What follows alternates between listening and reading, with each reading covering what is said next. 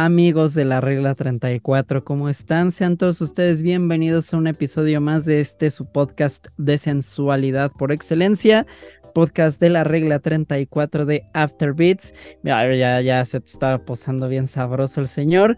Eh, les saluda en esta ocasión. Em, ahí en el video, si ustedes lo están viendo, por alguna razón regresó mi nombre para las reuniones Godines, pero eh, les saluda Mario Ayanami, como siempre, un placer estar aquí con ustedes. Y a mi lado, igual los presenta como los tengo aquí acomodados en pantalla, me acompaña el señor Aricado. ¿Cómo estás? ¿Qué tal, Mario? Este, pues muy contento y con un tema eh, muy contento de estar en el programa y en una nueva semana de podcast, pero no tan contento con el programa porque es un tema eh, que, que, sí pega y, pega en donde más nos duele, que es la nostalgia como videojugador.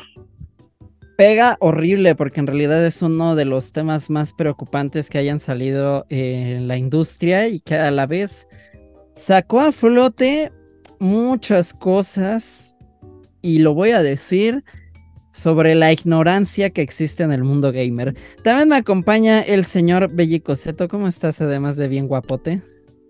Estoy contento, feliz y triste a la vez. Porque lo que, de lo que vamos a hablar sí va a doler aquí. pues así es, y los voy a poner un poco en contexto y los y justo quiero hilarlo de la mano de algo eh, que últimamente yo he estado llevando a cabo.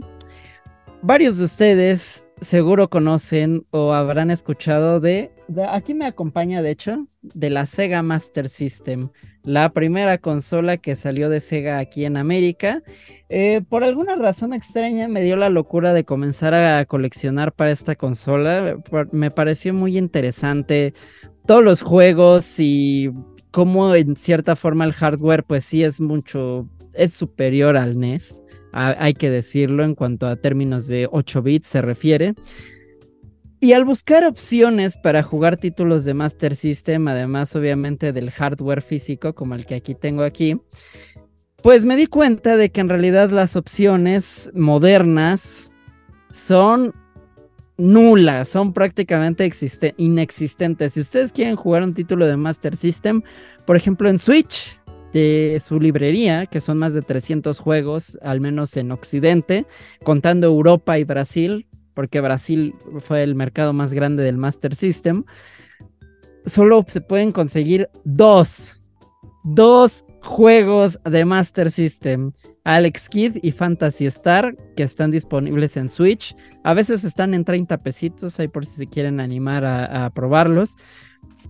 Y esto va de la mano de que justamente la Video Game History Foundation, de la cual les hemos hablado en realidad desde el principio de esta H página. Pueden checar en YouTube el video que se realizó hace varios ayeres acerca de SimCity para NES, que fue un juego que ellos mismos recuperaron. Sacaron un estudio en el cual se demostró que a partir de una lista de 1500 juegos considerados clásicos, lo cual lo tomaron ellos a partir de su lanzamiento previo al 2010. De 1500 juegos, el 87% de esos títulos está perdido. No hay forma alguna de jugarlo de manera legal, obviamente hablando en términos eh, oficiales. No hay forma legal de jugarlos están perdidos en el tiempo. Lo que les decía del Master System, si ustedes quieren conocer esta consola, o, se joden y compran una de estas madres esperando que sirva, porque aparte ese que tengo ahí lo tuve que restaurar. Eh, o hacen eso, o se compran los dos juegos que están en Switch, o obviamente pues pirateándolo, ¿no? Que es la opción a la que la gran mayoría de las compañías nos están orillando a fin de cuentas que se convierta esta especie de acervo no oficial acerca de la industria. Y es muy preocupante que en realidad si lo ponemos a pensar que solo el 13% de los videojuegos lanzados desde los años 70 hasta ahora puedan jugarse. La mayoría de los gamers, siendo muy sincero, sigue viendo esto como un pasatiempo desechable, lo cual para mí me parece muy triste de ah, sí, ya salió el nuevo Call of Duty, ya no quiero ver en la vida el otro, el anterior, ¿no? Por dar un ejemplo. Ah, un nuevo Uncharted, sí, eh, ya no quiero ver la otra trilogía de Nathan Drake, ¿no? Y por ese mismo sentimiento es que se termina por perder las cosas, por olvidarse. Por eso mismo ya empieza la, perrada a decir, eh, porque es de memoria corta, ¿no? Empieza a decir, ah, ya Call of Duty exclusivo de Xbox, eh", empiezan a llorar y pues ya no se dan cuenta de que la historia de los videojuegos está marcado por momentos así, ¿no? Y es muy triste. Aricado, ¿qué opinas tú acerca de esta situación?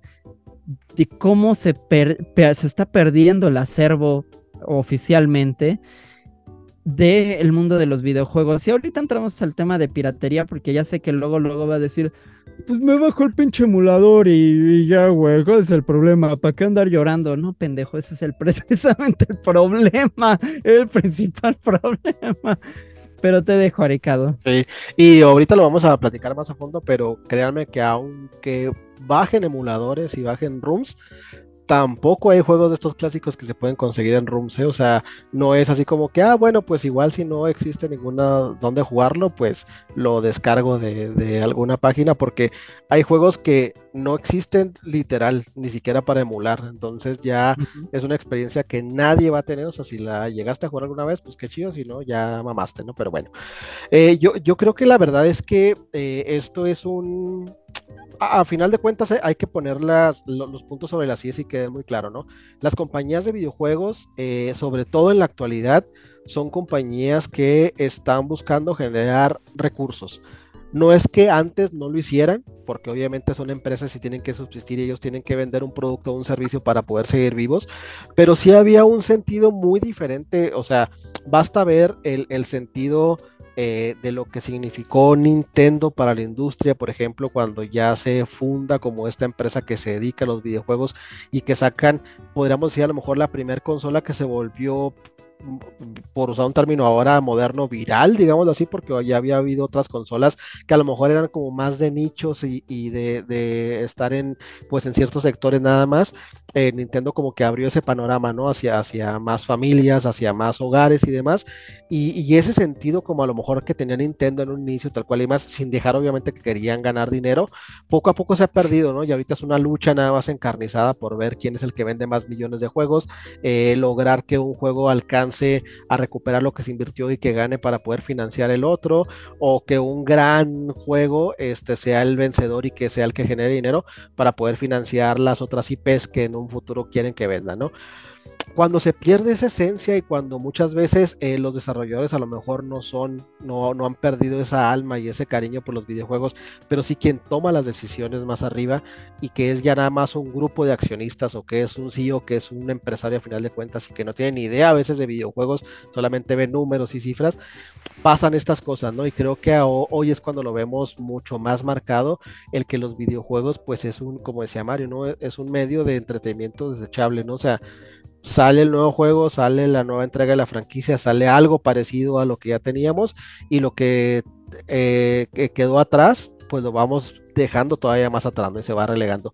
A mí, me, a mí me, se me hace algo triste y preocupante también a la vez porque estos videojuegos, como pasan con películas, que en el cine ya pasó, o sea, en el cine también igual hay este problema, o sea, hay películas que no, no hay posibilidad de verlas, o sea, y no hay forma de que la, una nueva persona, o un niño, una niña, un chavito de 10, 12 años pueda a lo mejor tener eh, eh, acceso, ¿no? A, esta, a este producto y así está pasando con los videojuegos, ¿no? Y a mí lo que más me puede y, y, demás, o sea, entiendo que a veces nosotros como videojuegos nos pueda valer madre, ¿no? Y puede hacer nada más, pues, una diversión del momento, el que cuando a lo mejor estás más chavito y es para que se entretenga el chavo ahí y deje de estar chingando el alma todo el día, ¿no? Sobre todo en vacaciones, mándale, mijo, prenda el Nintendo, prenda el Play. Eh, pero que los empresarios y que los mismos dueños de estas franquicias, de este producto, hayan olvidado, porque déjenme decirles que, por ejemplo, Konami no, no tiene idea de dónde están los códigos de muchos de sus juegos. Incluyendo Silent Hill, por ejemplo. exacto, y tiene juegos icónicos, o sea, tiene juegos icónicos que marcaron un antes y un después en la industria. Y que yo como dueño de eso pueda perder el, el código de, algo tan importante para la industria, pues se pasa algo así como que es una tontería, ¿no? Eh, se podría buscar sacar el código de alguna copia que haya tal cual y demás. Es muy complicado la ingeniería inversa para los que tenemos ahí como algo de conocimiento de este tema de, informática. Es súper complicado porque aunque extraigas el código de un medio donde está guardado, no es tan fácil como decir lo copio y lo pego y ya tengo exactamente el mismo código que antes, ¿no? Porque ya está compilado, ya es diferente y demás. Entonces es un desmadre, ¿no? Prácticamente tienes que eh, reimaginarte cómo estaba hecho ese código para volver a crearlo de nueva cuenta en base a esa imagen, ¿no? Entonces es complicado, ¿no? Es muy, muy complicado. Creo que es un tema en el que las industrias sí deberían de, poner un, poquito más de, importancia y sobre todo que existan este, organizaciones como este como los que los que vemos que están empujando para que pues la conservación de los videojuegos continúe, ¿no? O sea, eh, Video Gaming History Foundation es una creo que de las de las que más ha hecho no por este tema no y que ha logrado que en varios países inclusive haya museos donde se conserven y que por ley prácticamente tenga que haber conservación de, cartuchos de discos y demás y todo con, estas entregas no pero eh, si nosotros igual pasamos de largo a lo mejor y no ponemos como que o, no levantamos la voz en este tema pues va a llegar el momento en el que vamos a perder juegos ya ni siquiera juegos de hace 20 30 40 50 años juegos de 5 años para atrás y ya no va a haber dónde conseguirlos o dónde jugarlos. Mira, incluso pones el, último ejemplo de un juego lanzado de manera inmediata. Durante varios años, el juego de Scott Pilgrim, por ejemplo, estuvo perdido. Porque si no lo tenías descargado para 360 o para Play 3, no tenías forma de jugarlo hasta que Ubisoft renovó la licencia de Scott Pilgrim y ya pudo este, volverlo a lanzar para las consolas modernas. para que nos y pasa con, cuestiones como demos también, ¿no? O sea, que digo, hay de demos a demos, o sea, hay de demos, demos pues, que es un demo pitero como el demo de Diablo 4 que acaba de salir y que el juego tiene un mes que salió, que no es un mal demo, pero pues es un demo de un juego que está reciente, ¿no? Y hay demos como PT o sea, que ahorita un PlayStation que tenga descargado PT, o sea, vale oro, ¿no? Porque es imposible volver, o sea, poder disfrutar de esa experiencia, ¿no? Entonces, hijo, es, es un tema complicado, ¿no? Muy, muy complicado. Y mira, antes de cederle la palabra a Zeto, eh, tocas algunos temas que a mí me gustaría eh, poner, justo la comparativa con la industria del cine. Si no ves, eh, la, si no tienes la forma de reproducir un DVD, porque incluso hay muchas películas que no se editaron en Blu-ray, pero que en DVD pues hay un mar, hay un mar de posibilidades y de un gran acervo.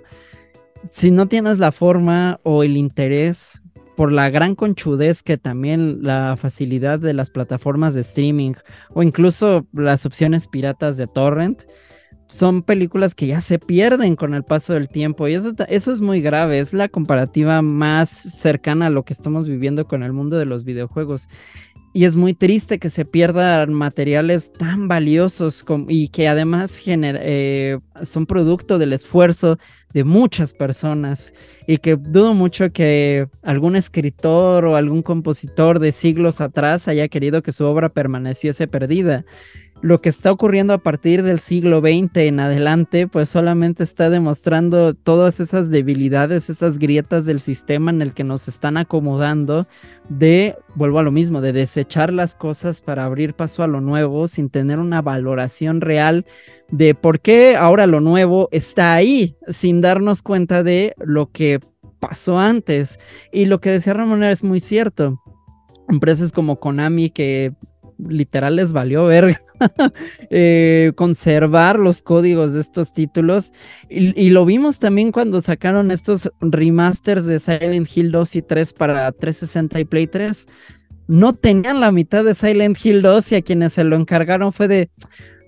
Pues ahí vele, ¿cómo le haces, no, carnal? Ahí, ahí, a ver, este, te presto una copia del juego y pues ahí tú emulas lo que tú crees, todo lo que tú consideres que es óptimo, ¿no? Entonces, es muy triste hacia dónde se está dirigiendo esto y justo Seto en el programa anterior mencionaba como también pues es frustrante que en realidad ya el mercado se esté volcando hacia lo digital porque también Nintendo en su momento hizo este gran esfuerzo con la consola virtual del Wii posteriormente en el Wii U y el Play y el 3DS pues de preservar ciertos clásicos pero ahora vuelve a lo mismo. Esa pinches ganas de sacarte bárbaro. miren, la industria no ha evolucionado nada desde los ochentas hasta el momento. Me queda clarísimo. En los ochentas las arcades eran difíciles porque el hecho, el objetivo era exprimirte hasta la última moneda. Ahora cuando llega el internet y dicen, ah, pues, ¿y si les exprimimos más varo con eh, dándoles este, juegos incompletos? Y el DLC aparte, y, o sea, también los DLC son contenido que a la larga es contenido perdido, ¿no? Y eso es incluso todavía más deprimente. Así que, Seto, tú la semana pasada planteaste esta cuestión de, pues, que no te encanta que te presten los juegos de manera digital y, en efecto, es muy preocupante eso. Eh, sí, básicamente siempre he creído que todos los juegos deben de jugarse, aunque tú digas, ay, ¿cómo voy a jugar este juego de una jirafita que va caminando comiendo frutitas? Eso, obviamente es por la edad, pero aún así, detrás de eso hay una persona que estuvo horas, días, meses dibujando esa jirafita para que se viera bonito como agarra y come la manzanita.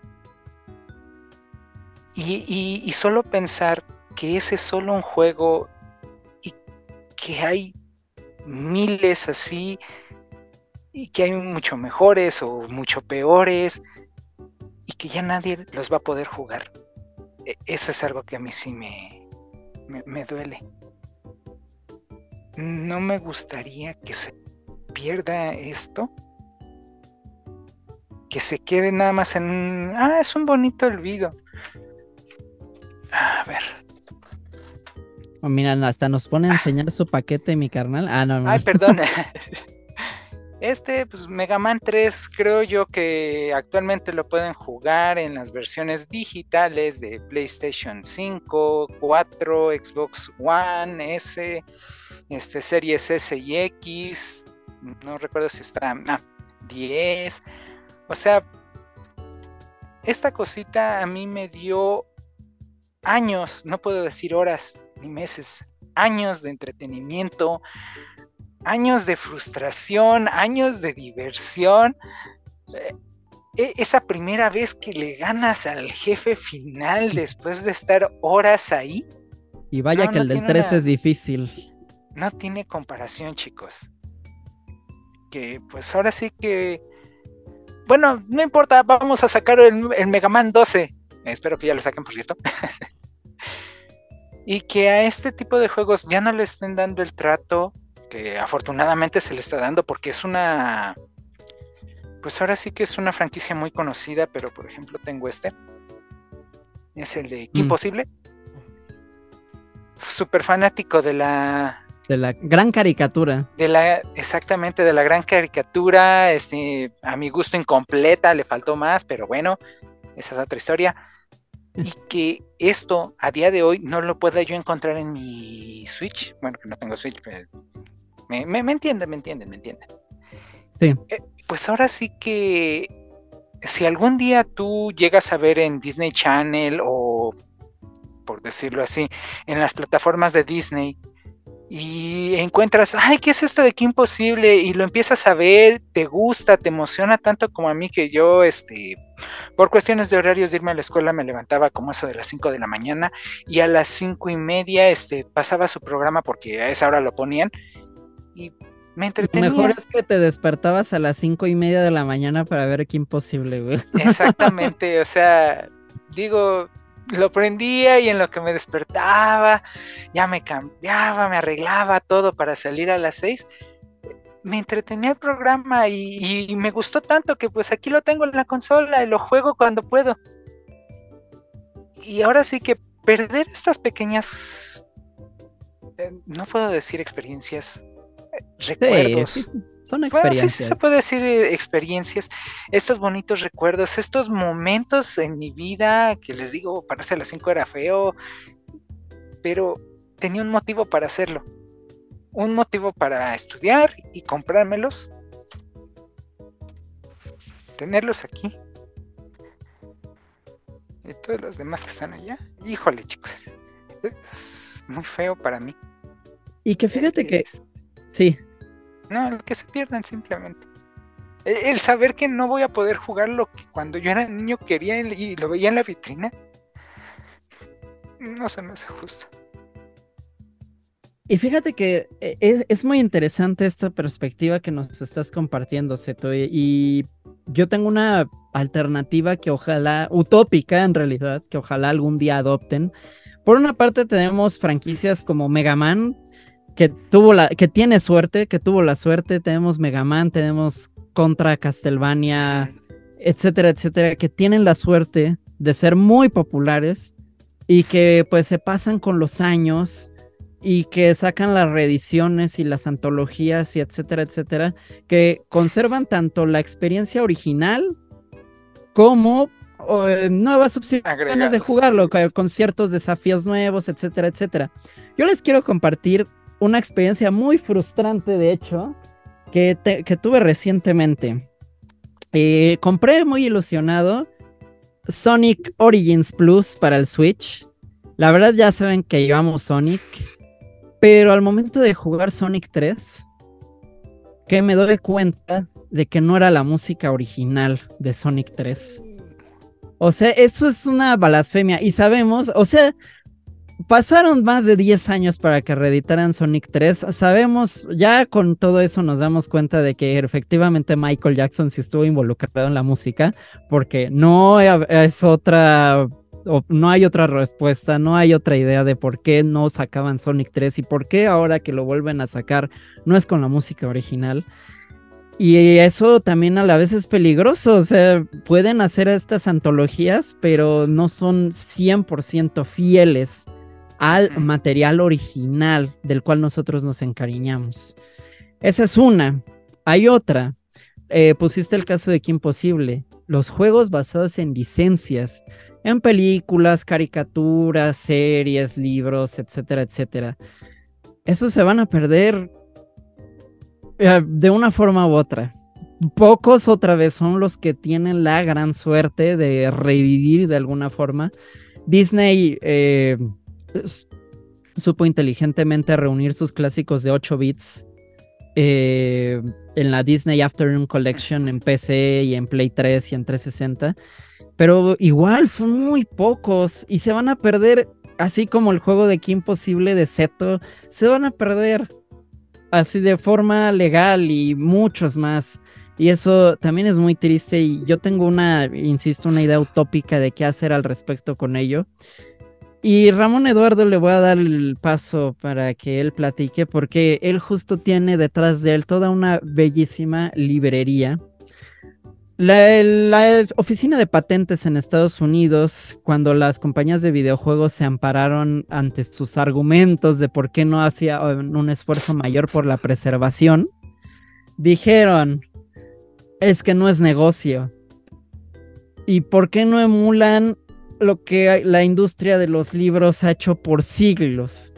O sea, no por eh, que Shakespeare sean obras de hace 600, 500 años, eh, pues no por eso ya son obsoletas y no tienen por qué seguirse reeditando, ¿no? Y creo que eso sí le está fallando terriblemente ver a la industria del videojuego. Que así ya el 3DS tenga más de 10 años, no de la opción de que nosotros podamos ir a una tienda de juegos y todavía poder comprarlo sin tener que pagar un ojo de la cara sino ir como a una librería, una tienda de discos y agarrar un juego, incluso no sé, de, de DS, de DS, de que tiene todavía más años, y decirlo, ah, mira, está en 400 nuevo todavía, como si hubiese sido lanzado apenas, ¿no? Me parece terrible que insisto en lo mismo de dejar atrás todo esto únicamente por el maldito interés económico. ¿Tú qué opinas de mi utopía este, Chaira, Aricado. Eh, la verdad es que sería lo, ideal. Mira, yo yo honestamente yo no entiendo por qué dicen que no es negocio. O sea, voy a, voy a poner ejemplo y ahorita está súper claro con el tema de Mega Man porque creo que una de las compañías que extrañamente mejor está haciendo este tema de la conservación de los videojuegos es Capcom. Sí. Nos podríamos burlar de que Resident Evil 4 sale una consola o una actualización de una consola y tiene su versión de Resident Evil 4, ¿no? Sin embargo, eso hace que todo mundo durante los últimos 20 años haya podido jugar Resident Evil 4 sin importar qué consola tenga. O sea, tienes consolas de Nintendo, está Resident 4 en consola de Nintendo. Tienes consolas de Sony, está Resident 4 en consolas de Sony. Tienes Xbox, está Resident 4 en consolas de Xbox. PC, ahí está. O sea, tiene Switch ahora, está en el Switch. O sea, en, todos lados está. Creo que ese modelo que está haciendo Capcom, obviamente es para ganar más dinero y les está funcionando, pero funciona perfectamente. Entonces, a mí no me pueden decir que no funciona el reeditar o el sacar los juegos clásicos de nueva cuenta para nuevas consolas, ¿no? Y vámonos más atrás todavía. Yo estoy seguro, estoy completamente seguro que si ahorita sacaran pero una verdadera consola, no una mini como sacaron con el Super Nintendo y con el NES y con el PlayStation. Si en este momento sacaran un Nintendo de un NES de nueva cuenta a la venta y un Play 1 de nueva vez a la cuenta, venderían. Y, que hubiera, y si hubiera juegos, o sea, obviamente que hubiera juegos que Nintendo dijera, ¿saben qué? Vamos a sacar, vamos a volver a reeditar los juegos del Nintendo y vamos a tenerlos, no, no recuerdo cuánta era la cantidad, pongamos mil juegos de Nintendo, de los mil juegos de Nintendo vamos a tener la mitad, 500 a la venta y vamos a sacar de nuevamente lotes, así tal cual y demás, y van a estar disponibles para comprarse, aunque tengas que comprarlos en una tienda oficial de Nintendo, que no pueda ser a lo mejor un retail así demás y todo, ¿no? o que no puedas encontrarlos en Amazon, no sé, ¿no? A lo mejor que pudieras, no sé, en algún GameStop de Estados Unidos, que a lo mejor sería como la tienda más grande que podría ser de ¿no? Pero aunque aún fuera así, yo creo que se venderían sin ningún problema porque hay muchas personas, sabemos muchas personas que crecimos con los videojuegos y que sin ningún problema compraríamos de nuevo cuenta una consola. Digo, estamos comprando consolas viejitas, seguimos comprando juegos de consolas viejitas, o sea, yo todavía sigo comprando juegos del 10 y del 3DS para, para empezar a armar mi colección de nuevo. Ahí tengo un Nintendo con juegos de Nintendo y sigo comprando juegos de Nintendo, o sea, del NES, entonces, o sea, no creo realmente que no sea que no haya mercado, ¿no? Y si no se pudiera así tal cual y demás, la idea de que hubiera bibliotecas así tal cual y demás, inclusive llévalo hasta, hasta otro punto, o sea, que existieran o que se buscara la manera de que hubiera una biblioteca blockbusters donde pudiera rentar los juegos, o sea, así tal cual como se hacía en antaño, o sea, digo, no sé si, no sé si eso sería factible porque ahorita eh, como que ese, este tipo de negocio, pues obviamente quebró por todo el tema de las plataformas, ¿no?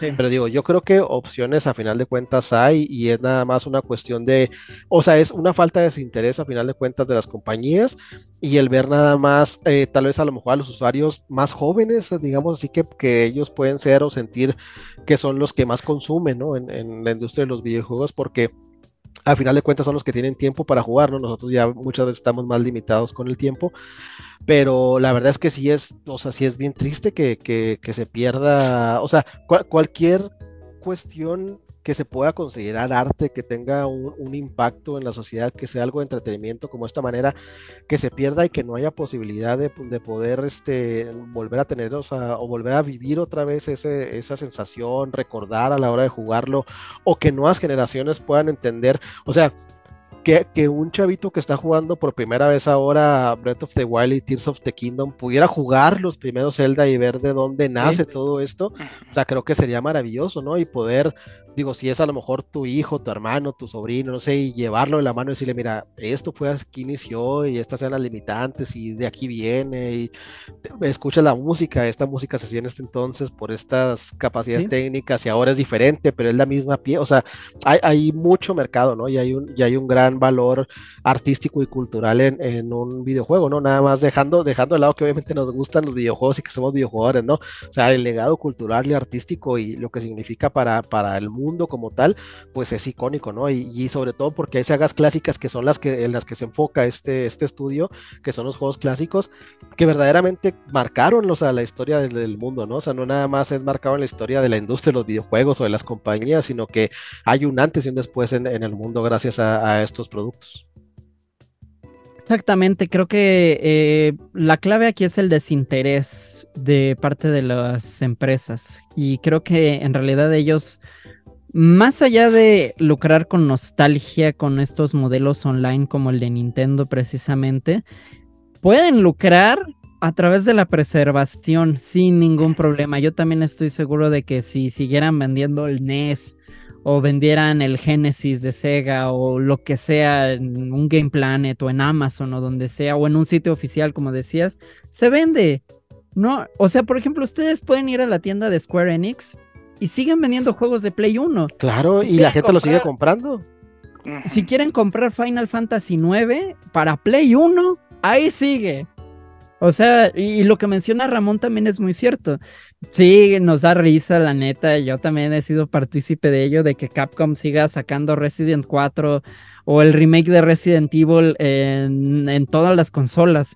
Pero creo que sí es necesario, de cierta forma, de que se siga respetando el legado de no solo de estos títulos que también fueron muy populares y siguen siendo muy populares, sino de todos. Creo, igual lo que decía Seto, hasta los juegos malos tienen que ser preservados porque aquel que no conoce su historia está condenado a repetirla. Así que si no conoces igual los juegos malos de antaño, pues también un desarrollador pues es capaz de volver a repetir los mismos errores que llevaron a inminentes crasheos en la industria durante su mismo durante toda la historia. Y también la cuestión generacional es interesante porque yo no había nacido cuando salió el NES ni el Sega.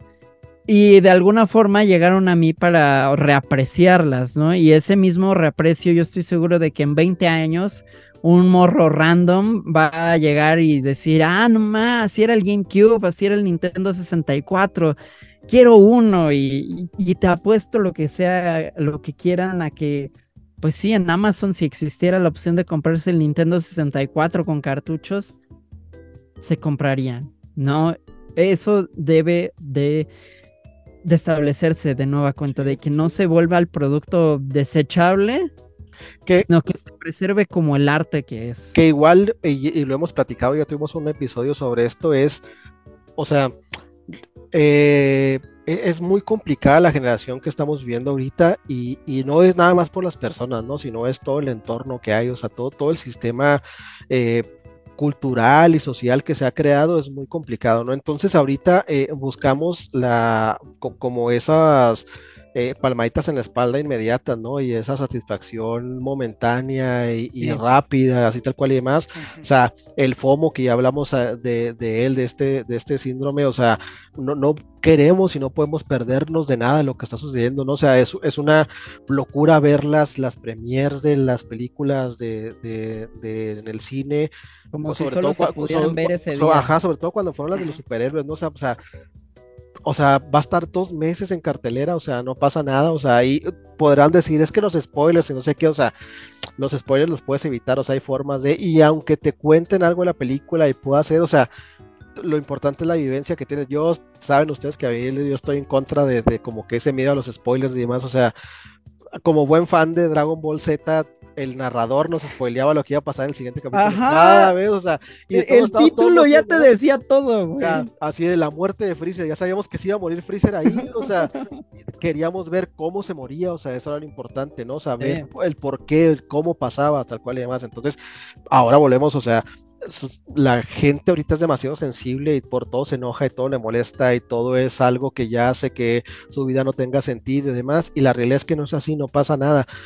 Por eso los juegos se han vuelto desechables, por eso eh, compramos un juego y a la semana ya va a salir el otro y mal lo acabamos, si es que lo acabamos o ni siquiera lo acabamos y ya le avanzamos y ay no, no está tan chido, mejor ya porque ya ven el otro que tengo que jugar y demás. De esto sí yo seguiré culpando totalmente a los streamers. Es un mundo que se me hace muy interesante, pero creo que el modelo que han generado de consumo de, este entretenimiento es, eh, es imposible de seguir para una persona común y todo mundo, la gente que lo sigue, creen que así es y la realidad es que no es así. ¿Cuántos años? O sea, yo recuerdo haber como decía ahorita Zeto de Mega Man 3, a mí me pasó lo mismo con Mega Man X. Mega Man X es el juego que más veces he pasado en mi vida sin lugar a dudas. O sea, es el juego que más he jugado y es el juego que más veces he terminado. Y cada vez que lo terminaba, yo buscaba algo nuevo que descubrirle. Yo descubrí dónde estaban todas las partes de las armaduras, qué poderes eran los que le hacían más efecto a los enemigos, qué, qué, qué poderes aunque no eran efectivos contra los enemigos, tenían cierto efecto contra los enemigos también y que podían cambiar la pelea, encontrar el Aduken solo, porque no había internet cuando yo lo jugaba, la revista no era como algo que vas tan sencillo y la consigues en cualquier lado, entonces y, y, así descubrí todo lo que había en ese juego, todo por haber, todo, todo, todo tal cual y demás. Entonces, y, durabas años jugando el mismo juego, ¿no? Porque a lo mejor no había dinero para comprar más juegos, ¿no? Y tenías que aventarte con los tres juegos que tenías todo el año hasta que llegara Navidad y te regalaran algo nuevo, ¿no? Pero eso te hacía apreciar muchísimo más el juego porque realmente no solamente lo terminabas, sino que saboreabas cada parte del juego, entendías por qué el juego funcionaba de esa manera, sabías todos los glitches, sacabas a todos los peleadores secretos de los juegos de peleas, todas las skins, en vez de comprarlas, las tenías que sacar haciendo X o Y cosas. Sabías jugar a los juegos de peleas, sabías jugar a los juegos de carreras, sabías jugar a los juegos de plataformas, disfrutabas de un RPG, o sea, era muy distinto, ¿no? Y ahorita esa, esa inmediatez y esa rapidez con la que queremos tener estos, estos estímulos para sentirnos bien y ser felices, pues nos ha llevado que, a que sea desechable todo, ¿no? Y las industrias al ver esto, pues obviamente ellos van a tener que seguir el modelo que es rentable, ¿no? Para ellos, que es hacer sus productos desechables también. Entonces, pocos juegos reciben una inversión tan grande eh, como para hacer un juego que, que, cambie la industria tal cual y demás, ¿no? Y son contadas y pelas que lo hacen, y los demás son juegos de, de buenos a mediocres, ¿no? O sea, realmente es donde está el gran grueso de la, de, la, de la industria ahorita en juegos mediocres, que no quiere decir que sean malos, pero pues es un juego normal, o sea, así tal cual. Y eso obviamente hace que se vaya desechando, que se vaya desechando, y si el streamer de moda no lo está jugando, pues menos atención va a tener y se va a perder, y eso hace que sea poco rentable que no, que no quieran realmente realizar una conservación de, de videojuegos, ¿no?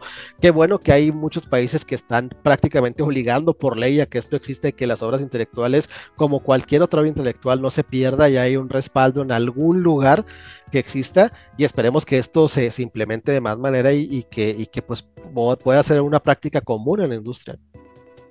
Exactamente. Eh, yo estoy muy de acuerdo contigo en que establecer modas, ya sea a través de streamers o de influencers, pues sí es bastante peligroso en un mercado que ya se saturó a madres. Antes era de que nada más tú ya sabías que de septiembre a diciembre iban a salir todos los juegos chidos y el resto del año era así como uno cada dos meses y cosas por el estilo. Ahora es uno o dos buenos cada semana y es imposible así, así lo compres en digital o lo compres en físico siendo realistas, ¿quién tiene 1200 varos a la semana para gastarse en un juego nada más? ¿Y quién tiene el tiempo para jugar los juegos?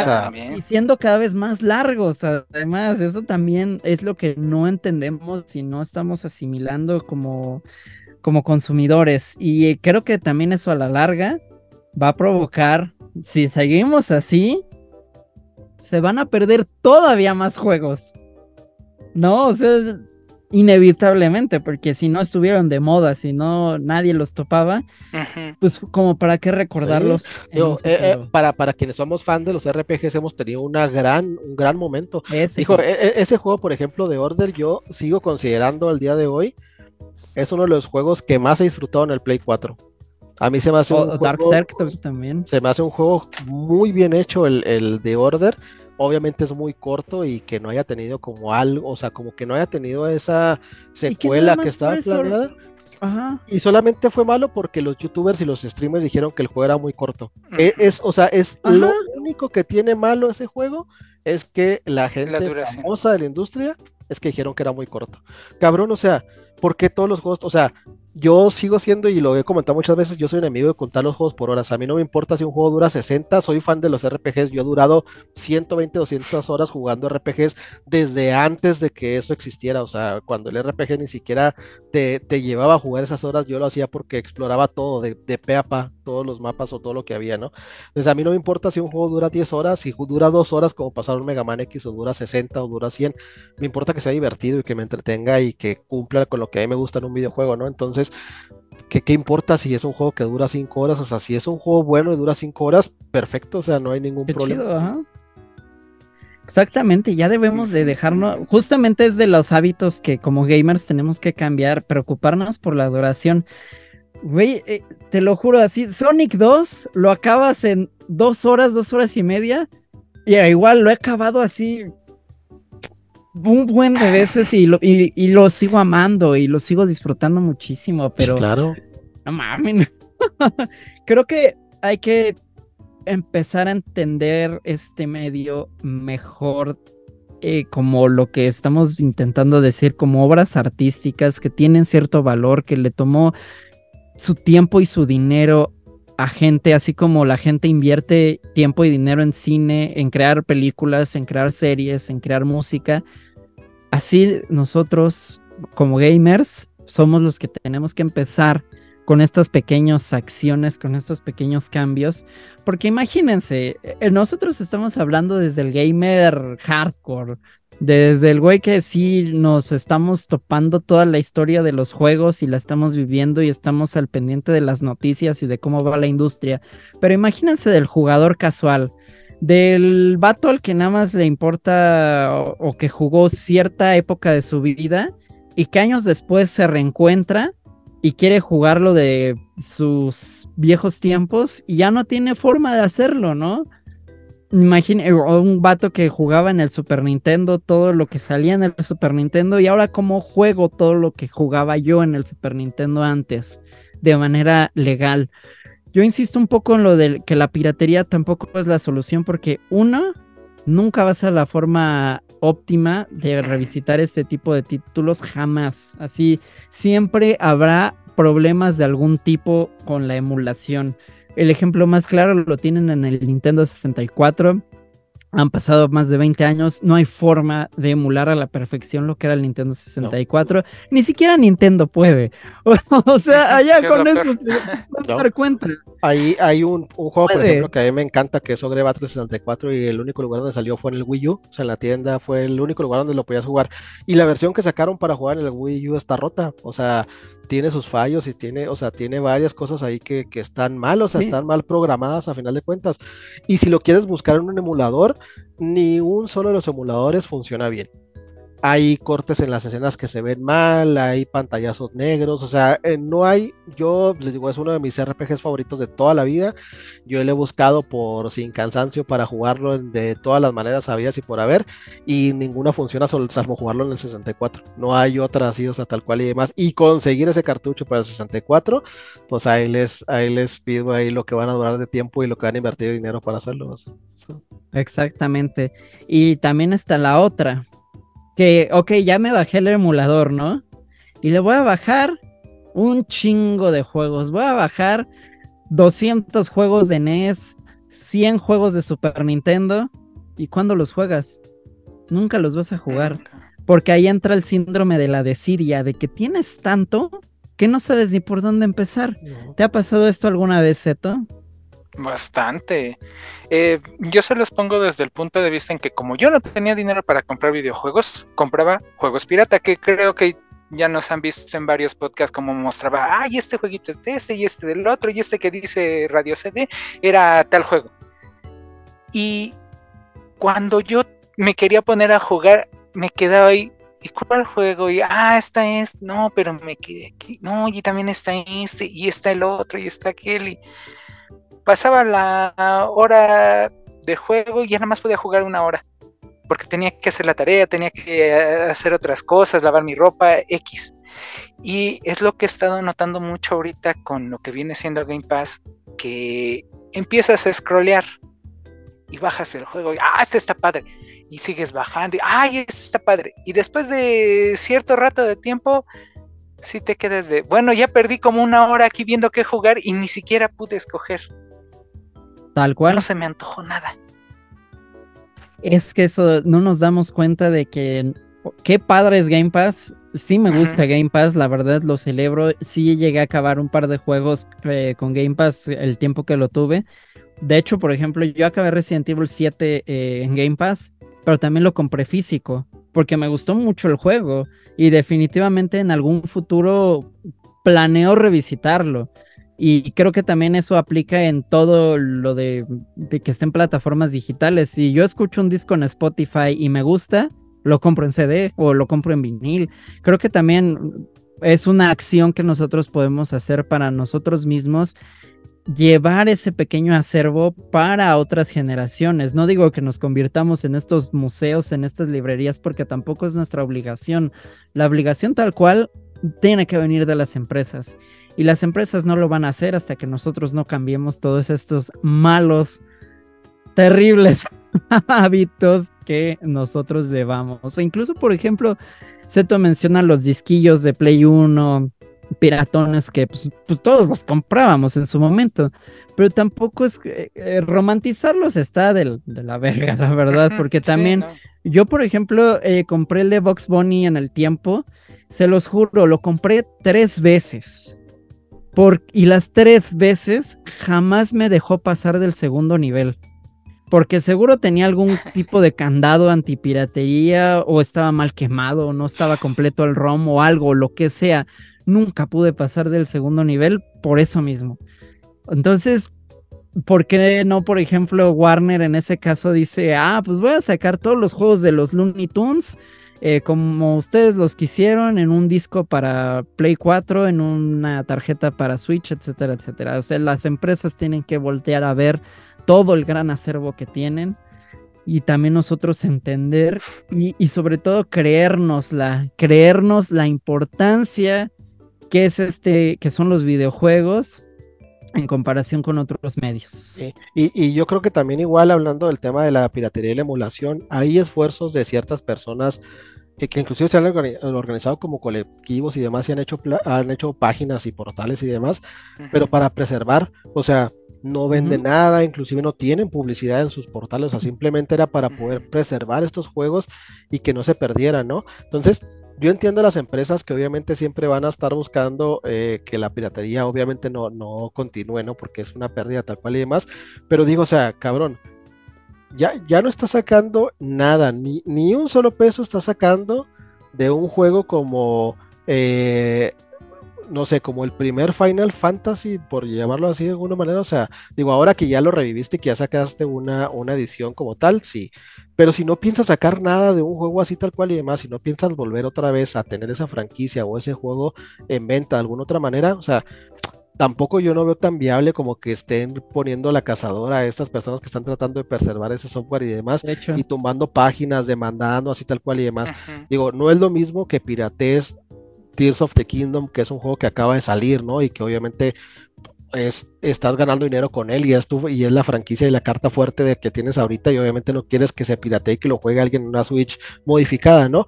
Pero, güey, o sea, no estás sacando eh, apenas lo, pusiste en, en, el Nintendo Switch Online, pero o sea, cuando habíamos tenido oportunidad de volver a jugar este Link's Adventure, ¿no? O sea, el Zelda 2. O sea, creo que había salido por ahí en alguna tienda virtual, si no mal recuerdo, pero, pero no era así como que un juego, a lo mejor no, no, era como un juego tan factible como el Zelda, ¿no? O sea, el primero que pues en todos lados hay, aquí estoy viendo enfrente ahí este, el, el ¿cómo se llama? El, el Game Watch que sacaron de Zelda donde viene, ¿no? O sea, hay, hay juegos y hay franquicias que no están significando ingresos para las eh, compañías ya de nada, ¿no? Entonces, yo no veo mal que haya estos esfuerzos de personas que se están este, preocupando por preservar esto tal cual y demás, y que los tachen como al pirata que está pirateando el FIFA 23 ahorita para venderlo en el Tianguis y demás, o sea, no, o sea, son escenarios totalmente distintos, ¿no? Sin embargo, o sea, no tendrías a gente, no tendrías a videojugadores tratando de preservar tus juegos si tú hicieras esa chamba. O sea, ese, eso como dice Mario, te corresponde a ti, tú eres el encargado de hacer eso, o sea, tienes el encargado de que esa propiedad intelectual que te pertenece y que también fue parte de trabajadores y de personas tan importantes para tu empresa y para, y para todo el mundo de los videojuegos, gente que realmente puso mucho de, su parte, ¿no? Y que han creado obras maestras. O sea, lo mínimo que puedes hacer es preservar el código fuente de, ese juego y tenerlo guardado y almacenado ahí en algún lugar para si en un futuro se puede usar o si nunca se va a usar, pero igual para que no se pierda y está y tal cual y más. O tan sencillo, lo que hizo PlayStation con los juegos que, puso en, los clásicos, que yo insisto que la librería debería ser mucho más grande y que no se han dado nada. Y la verdad es que si tienen oportunidad, dejen de pagar, si están pagando el premium, dejen de pagar o deluxe, no me acuerdo cómo se llama, y pásense al extra, al anterior, o sea, les da, es mucho mejor precio, y la verdad es que no vale la pena los juegos clásicos porque no hay tanta, tanta tal cual y más.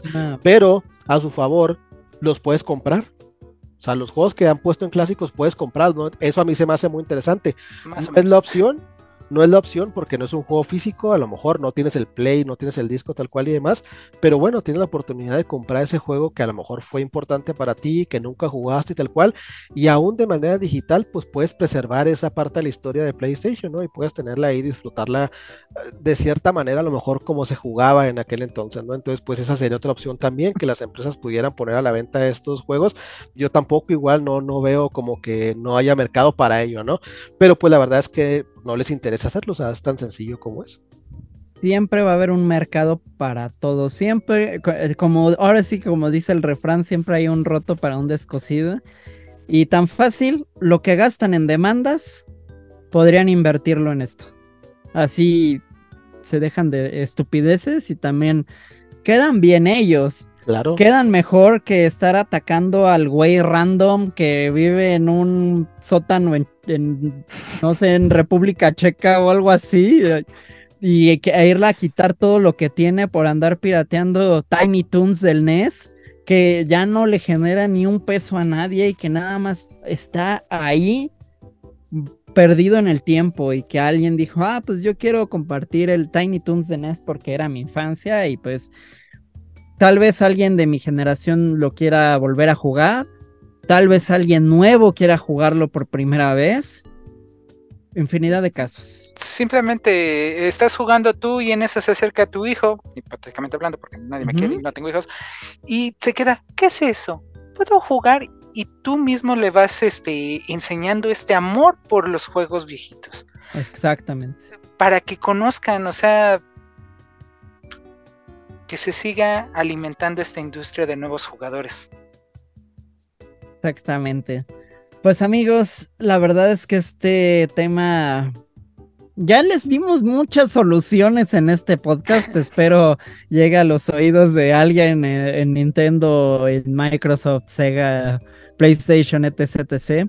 Y bueno, más allá de que le llegue a uno a ellos, que les llegue a ustedes, podescuchas, y que empecemos a tomar conciencia y cartas en el asunto del verdadero valor que tenemos, más allá de lo material de, ah, cuánto cuesta un juego sin, eh, a nivel monetario, sino lo que cuesta para la historia en sí.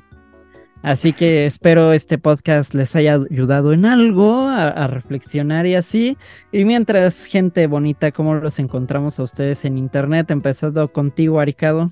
También pueden encontrarme en Twitter y en Instagram como Aricado López. Búsqueme también en mi cuenta secundaria de Instagram como Aricado Gaming, que ahí compartimos solamente cosas de videojuegos. Y así me encuentran también en TikTok. Bellico, ¿cómo te encontramos? Así me encuentran en Twitter como Bellico Zeto. Y a mí me encuentran en Instagram como Mario Ayanami, también en Threads, ahí intento subir también cosas gamers. Eh, no olviden seguir a Afterbeats en todas nuestras redes sociales, Twitter, Spotify, em, Facebook, Instagram, también en Threads, ahí estamos. Así que nada, compartan este podcast, de verdad para nosotros eh, es muy valioso que lo escuchen. Nos vemos a la próxima, yo fui Mario Ayanami, adiós y bye. Bye bye. Bye bye. Nos vemos.